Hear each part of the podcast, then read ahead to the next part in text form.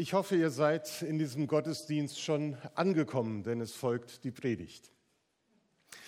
Ist ein bisschen anders, als der Januar sich normalerweise so anfühlt. Ne?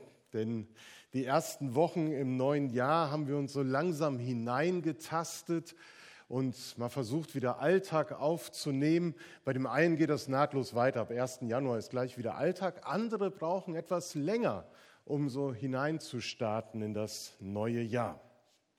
Auch in Bezug auf das Gemeindeleben kann man das feststellen, bei uns und auch anderen Gemeinden, dass manche so nach Weihnachten und Silvester noch in so einer Art von Winterschlaf verharren und eigentlich erst so nach der Allianz Gebetswoche das normale Gemeindeleben wieder Fahrt aufnimmt, so ab der dritten oder vierten Januarwoche. Der Jahresbeginn ist meist etwas ruhiger. Das heißt, Ende Januar ist eigentlich so ein Auftakt, wo man wieder regelmäßig die Gruppenstunden planen kann, wo man vielleicht in den Gottesdiensten eine neue Themenreihe beginnt, die bis zur Passionszeit geht. Wenn nicht gerade Pandemie vorherrscht und manches noch nicht so ermöglicht, ist das so der Moment, wo man irgendwie wieder durchstartet und vielleicht so das Gefühl hat, ja, das neue Jahr hat begonnen, was wollen wir jetzt als Gemeinde machen? So in der Art. Und deswegen haben wir einen Predigtext ausgewählt, der auch von so einem Auftakt, von etwas Neuem spricht. In dem Predigtext über Taufe, über die Taufe Jesu geht es auch darum, dass etwas Besonderes beginnt. Was sie schon so ein bisschen angekündigt hat, folgt nun. Und das Besondere an dieser Begebenheit, die die meisten von uns wahrscheinlich so oft gehört oder darüber nachgedacht haben, ist, dass sie uns neu ins Staunen versetzen soll. Und ich hoffe, dass mir das gelingt, euch mit ins Staunen zu nehmen, denn das ist mir in dieser Woche in der Vorbereitung so passiert. Ich lese uns zunächst mal den Predigtext nach Matthäus 3. Zu der Zeit kam Jesus aus Galiläa an den Jordan zu Johannes, der sich, dass er sich von ihm taufen ließe. Aber Johannes wehrte ihm und sprach, ich bedarf dessen, dass ich von dir getauft werde, und du kommst zu mir? Jesus aber antwortete und sprach zu ihm, lass es jetzt zu, denn so gebührt es uns, alle Gerechtigkeit zu erfüllen. Da ließ er es ihm zu. Und als, Johann, als Jesus getauft war von Johannes, stieg, als, stieg er alsbald herauf aus dem Wasser und siehe, da tat sich ihm der Himmel auf. Und er sah den Geist Gottes wie eine Taube herabfahren und über sich kommen. Und siehe, eine Stimme aus dem Himmel sprach, dies ist mein geliebter Sohn, an dem ich wohlgefallen habe. Wow, was für ein Moment. Der Himmel öffnet sich und die Stimme Gottes ist zu hören. Das versetzt mich ins Staunen, dass dieser Moment geschenkt wird. Eine klare Gotteserkenntnis. Aber nicht nur das versetzt mich ins Staunen, dieses wunderbare göttliche Zeichen, auf das ich gleich nochmal eingehen möchte, sondern ich staune über Jesus selbst. Und wie Johannes der Täufer mögen sich wahrscheinlich heutige Leser und Hörer dieses Textes ein wenig irritiert und erstaunt umsehen und fragen, was macht Jesus da eigentlich? Was macht Jesus inmitten der Menschen, die Johannes den Täufer aufsuchen, um sich zur Vergebung ihrer Sünden taufen und reinwaschen zu lassen? Was sucht er da? Jesus kommt doch nicht zu Johannes dem Täufer als sündiger Mensch. Dass Jesus sich taufen lässt, hat vielmehr mit seinem Auftrag zu tun, der nun beginnt, den er nun zu leben anfängt. Jesus war dazu berufen, den Willen Gottes zu erfüllen. In Jesus will Gott uns Menschen nahe kommen, uns zur Umkehr rufen, auf eine ganz besondere Weise und aus der Macht der Sünde erretten. Und die Taufe Jesu ist sozusagen der Auftakt zu einem Leben, das sich ganz dem Willen Gottes verschreibt. das sich dem kommenden Reich Gottes unterordnet und unter die Herrschaft Gottes stellt. In der Taufe, die Jesus an sich vollziehen lässt, bekennt sich Gott zu Jesus und rüstet ihn mit der Gabe des Heiligen Geistes für seinen Dienst, für seinen Auftrag aus. Und schenkt ihm die Kraft und die Fähigkeit, den schweren Weg, der vor ihm liegt, zu gehen. Und hier in der Taufe von Jesus wird öffentlich gemacht, dass Jesus Christus der Sohn Gottes und der erwartete Messias ist. Der, von dem der Täufer gepredigt hat, der ist gekommen. Allerdings anders, als Johannes sich das wohl so vorgestellt hat. Deswegen ist er ja auch so erstaunt und verblüfft und wehrt ihm und sprach, ich bedarf doch dessen, dass ich von dir getauft werde und nicht umgekehrt. Hier geht es nicht um die Frage, ob Jesus Sünde hatte, von der er reingewaschen werden muss, sondern um das Rollenverhältnis der beiden. Johannes fragt sich verwundert, wieso soll ich von dir, der du höher stehst als ich, nicht von dir getauft werden, sondern du verlangst, dass ich geringer dich taufe. Warum stellt sich derjenige, den er als Richter angekündigt hat, in die Reihe derer an, die das Gericht Gottes durch die Buße und Taufe von sich abwenden wollen? Müsste der endzeitliche Richter, der Geist und Feuertäufer mit der Worfschaufel in der Hand nicht anders daherkommen, eindeutiger, erkennbar. Mich hat die Situation, die da beschrieben wird, irgendwie an die heilige Nacht erinnert, in der der Gottessohn, der Messias, eben nicht im Tempel oder im Thronsaal, sondern in einem Stall zu Bethlehem geboren wurde an jene Nacht, in der sich auch der Himmel auftat und eine Stimme von dort zu vernehmen war. Dass Jesus Richter ist, mit dieser Vermutung liegt Johannes nicht falsch. Aber was er noch nicht wissen kann, ist die Art und Weise, wie Jesus Christus das Gericht Gottes vollziehen wird. Er kann noch nicht ahnen, dass der Weg, den Jesus beschreitet, ganz anders verlaufen wird.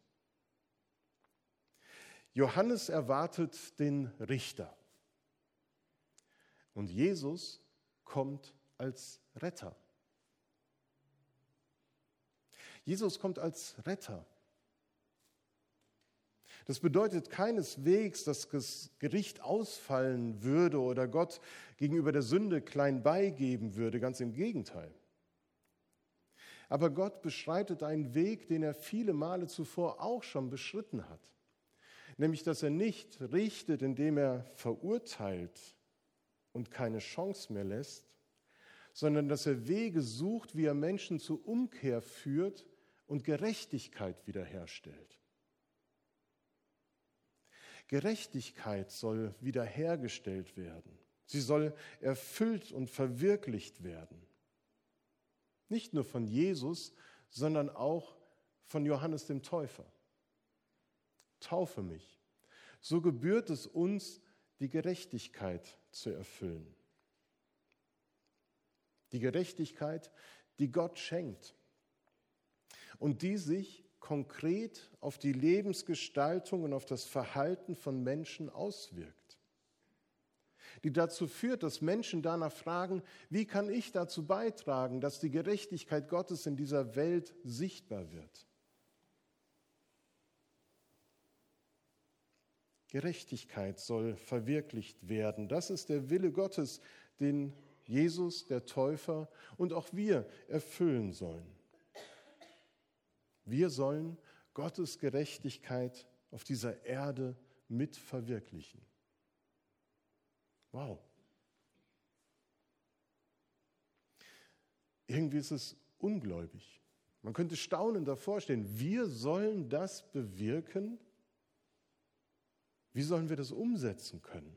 Das ist doch ein total überfordernder Anspruch eigentlich, der hier an uns gestellt wird.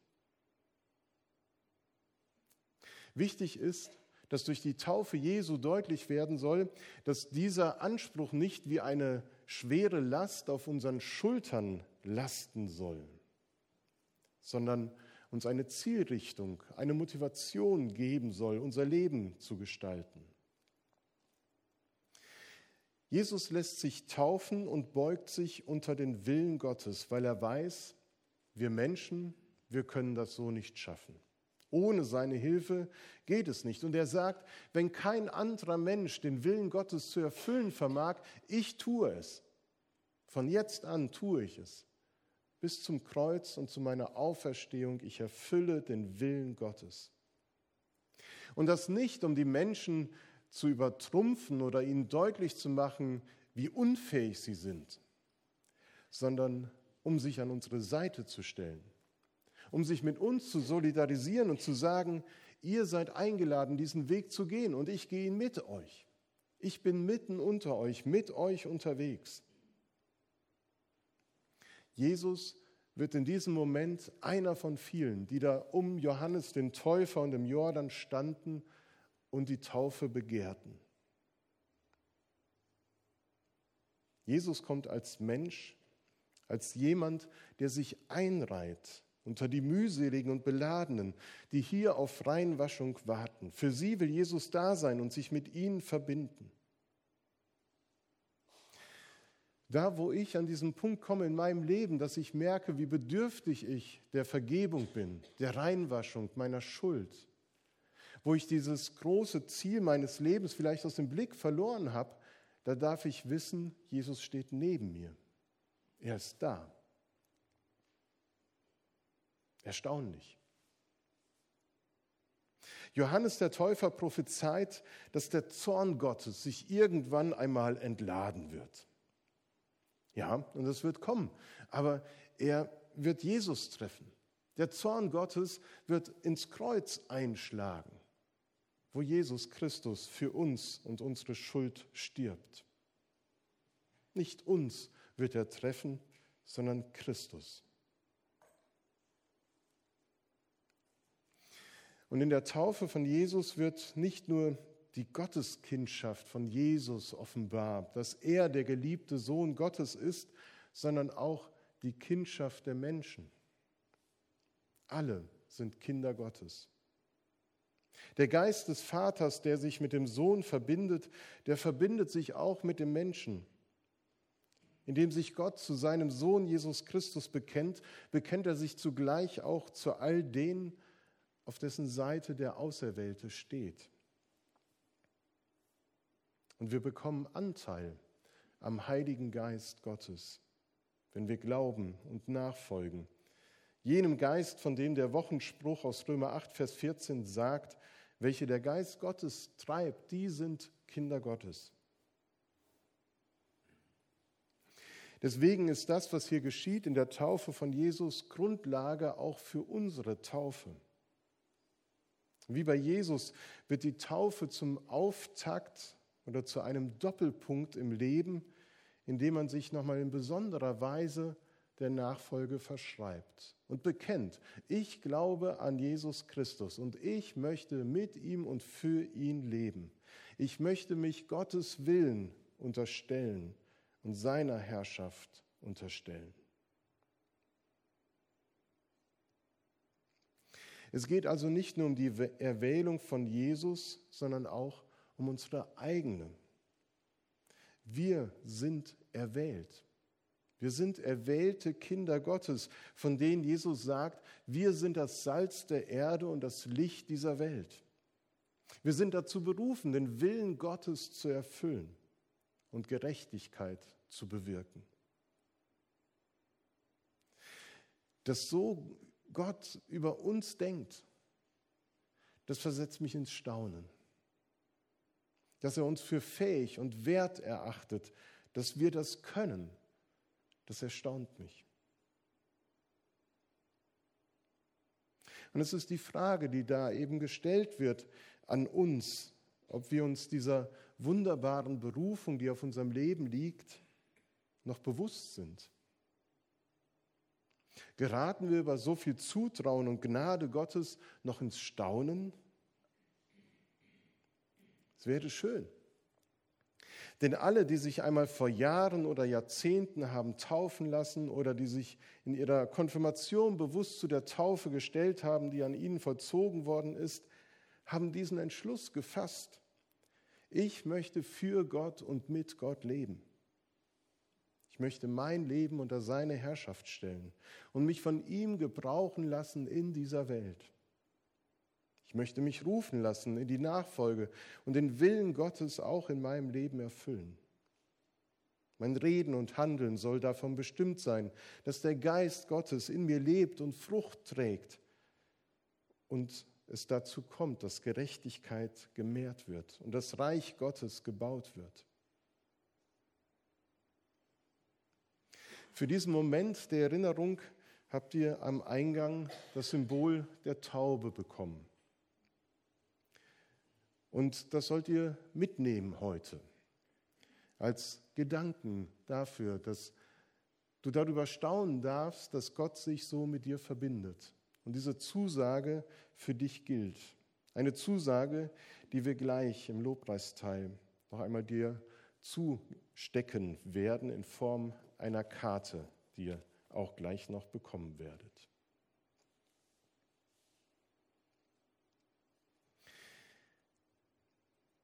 Ich möchte noch einmal mit euch ins Staunen geraten, nämlich über diese wunderbare Erfahrung, die am Ende des Predigttextes steht.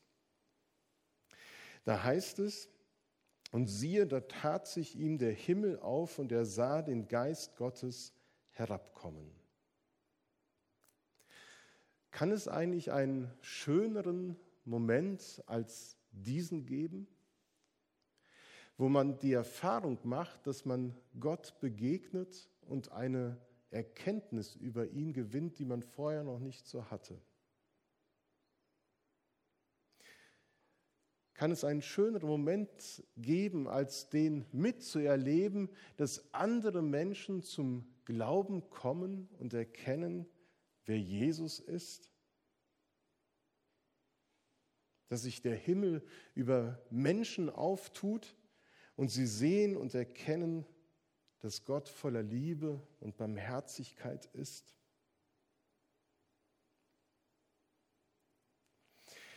Ich denke jetzt weniger an die Berufung, die auf uns Einzelnen liegt, sondern eher an die Berufung, die auf uns als Gemeinschaft, als Gemeinde liegt.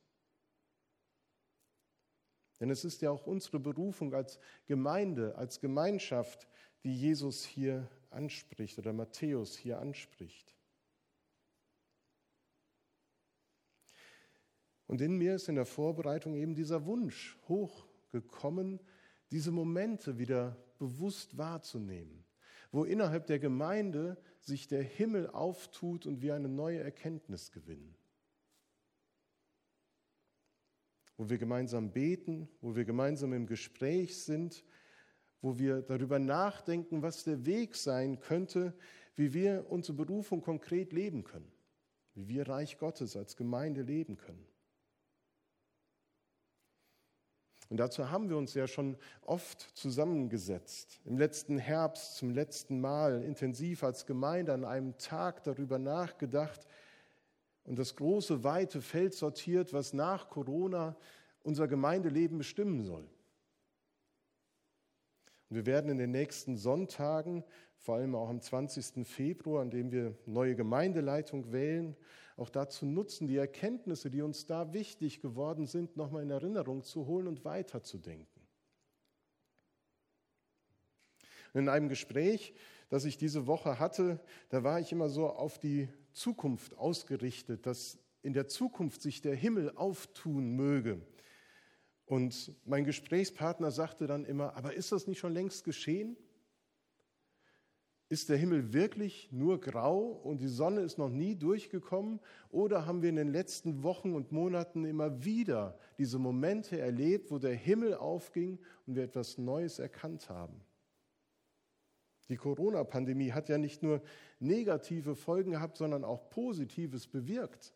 Das traut man sich fast gar nicht zu sagen, aber es ist so. Dass uns Dinge wieder neu bewusst geworden sind, wie wertvoll sie sind, wie wichtig sie sind. Die Frage nach Gemeinschaft, dem Wert von kleinen Weggemeinschaften, der Bedeutung von Nächstenliebe und Zuwendung oder auch von Rücksichtnahme zum Schutz für andere. Was trägt uns in Krisen, die alles auf den Kopf stellt? Am Gemeindetag haben wir verschiedene Aspekte bewegt. Einer war auch die Frage, wie können Menschen eigentlich heute in Kontakt mit Jesus treten? Wie können sie das Geschenk des Glaubens empfangen? Und da merke ich, da schlägt mein Herz. Da merke ich, dass das mein großer Wunsch ist, dass wir dazu beitragen können als Gemeinde, dass Menschen den geöffneten Himmel sehen. Und dass sie etwas von Jesus und von Gott hören, das für ihr Leben so von Bedeutung ist. Dass Menschen erfasst werden von der Liebe Gottes und merken, dass es auch ihre Berufung ist, Jesus nachzufolgen.